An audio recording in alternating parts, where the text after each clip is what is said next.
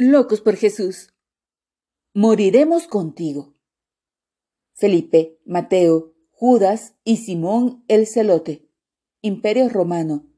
Año 33 después de Cristo.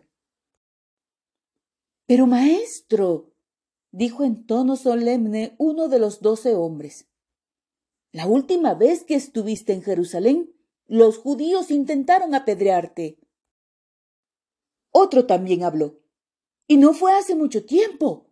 ¿Estás seguro de que quieres regresar allá?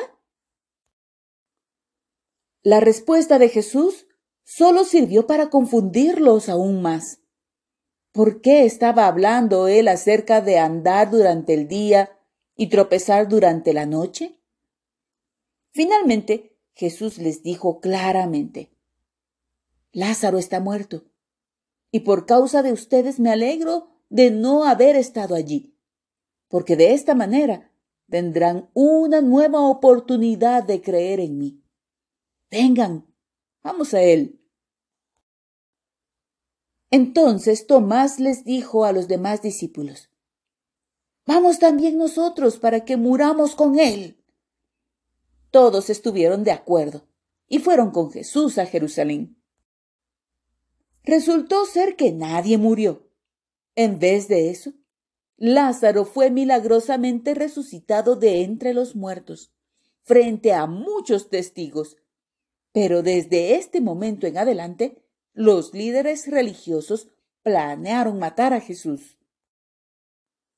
La noche antes de ser arrestado, mientras Jesús y sus discípulos iban llegando al monte de los olivos, Jesús les dijo, Esta noche todos ustedes me abandonarán.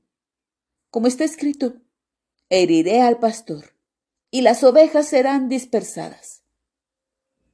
Pero después que haya resucitado, iré delante de ustedes a Galilea. Pedro respondió, aunque todos te abandonen, yo nunca lo haré. Jesús le respondió, esta misma noche. Antes que el gallo cante, me negarás tres veces. Pero Pedro insistió. Si me fuese necesario morir contigo, no te negaré. Y lo mismo dijeron los demás discípulos. Esa noche, cuando los soldados vinieron para arrestar a Jesús, todos los discípulos huyeron, tal y como Jesús lo predijo. Más tarde, Pedro y Juan observaban el juicio del Señor, protegidos por las sombras del patio. Solo Juan se unió a las mujeres al pie de la cruz. No fue hasta después de la resurrección y el día de Pentecostés que los discípulos se convirtieron en audaces testigos del Señor. Estaban seguros que Jesús era el verdadero Mesías, el Hijo del Dios viviente. Habían escuchado sus palabras, habían presenciado sus milagros y fueron testigos de su resurrección. Las persecuciones, las amenazas, la prisión y hasta la muerte de amigos y demás creyentes no pudieron callarlos.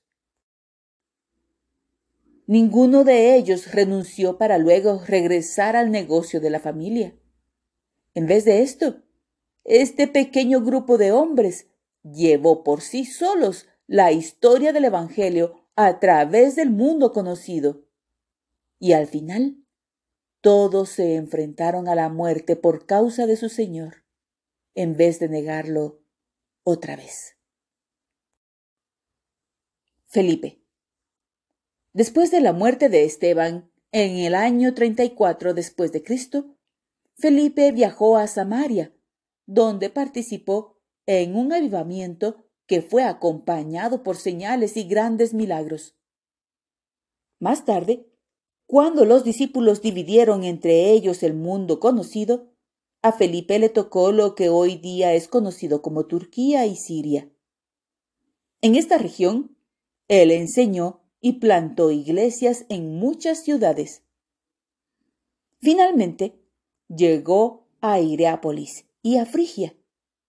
Los adoradores de ídolos allí no quisieron escuchar el Evangelio que Felipe les predicaba. A pesar de que el Señor hizo varios milagros en medio de ellos. Algunos antiguos historiadores dicen que lo azotaron, lo encarcelaron y que fue crucificado. Otros historiadores dicen que fue amarrado a un poste y apedreado. Felipe murió en el año 51 después de Cristo, convirtiéndose en el segundo apóstol en ser martirizado. Mateo. Durante el tiempo que estuvo en Jerusalén, Mateo escribió su evangelio a los judíos en hebreo. Más tarde, cuando los discípulos dividieron entre ellos los países, a Mateo le tocó Etiopía. Allí obtuvo grandes triunfos por medio de la enseñanza a través de milagros. El rey Aeglipus de Etiopía aprobaba a los cristianos, pero al morir, un rey pagano usurpó el trono. El rey Itacus hizo arrestar a Mateo mientras éste predicaba en su iglesia. Lo sacaron arrastrado de la iglesia, lo clavaron al piso con lanzas cortas y lo decapitaron. Murió en el año 66 después de Cristo. Judas, hermano de Jacobo. Judas, también conocido como Tadeo, escribió el libro de Judas. Era el hermano menor de Jesús y de Santiago el menor. Viajó por Mesopotamia, Siria, Arabia y Persia, conocido hoy día como Irán llegando a lugares tan apartados como Edema. Allí predicó audazmente en contra de la adoración a los ídolos y los sacrificios paganos. Cuando los sacerdotes paganos se percataron que estaban perdiendo adeptos y dinero por causa de la predicación de Judas, lo atacaron con varas y porras hasta matarlo. Murió en el año 68 después de Cristo. Simón el Celote. Simón el Celote era conocido también por el nombre Simón el Cananita. Predicó el Evangelio en Egipto, África del Norte, Mauritania, isla en el Océano Índico, y en las islas de Gran Bretaña.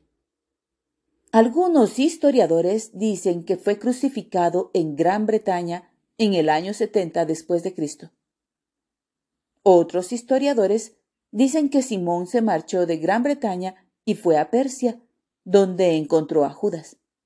Juntos continuaron predicando y enseñando firmemente hasta la muerte de Judas en el año 68 después de Cristo. Más tarde, el mismo año, Simón fue dolorosamente torturado y crucificado por el gobernador de Siria. El siervo no es mayor que su Señor. Si a mí me han perseguido, también a vosotros os perseguirán. Si han guardado mi palabra, también guardarán la vuestra. Mas todo esto os harán por causa de mi nombre, porque no conocen al que me ha enviado. Jesús. Juan capítulo 15 versículos 20 al 21.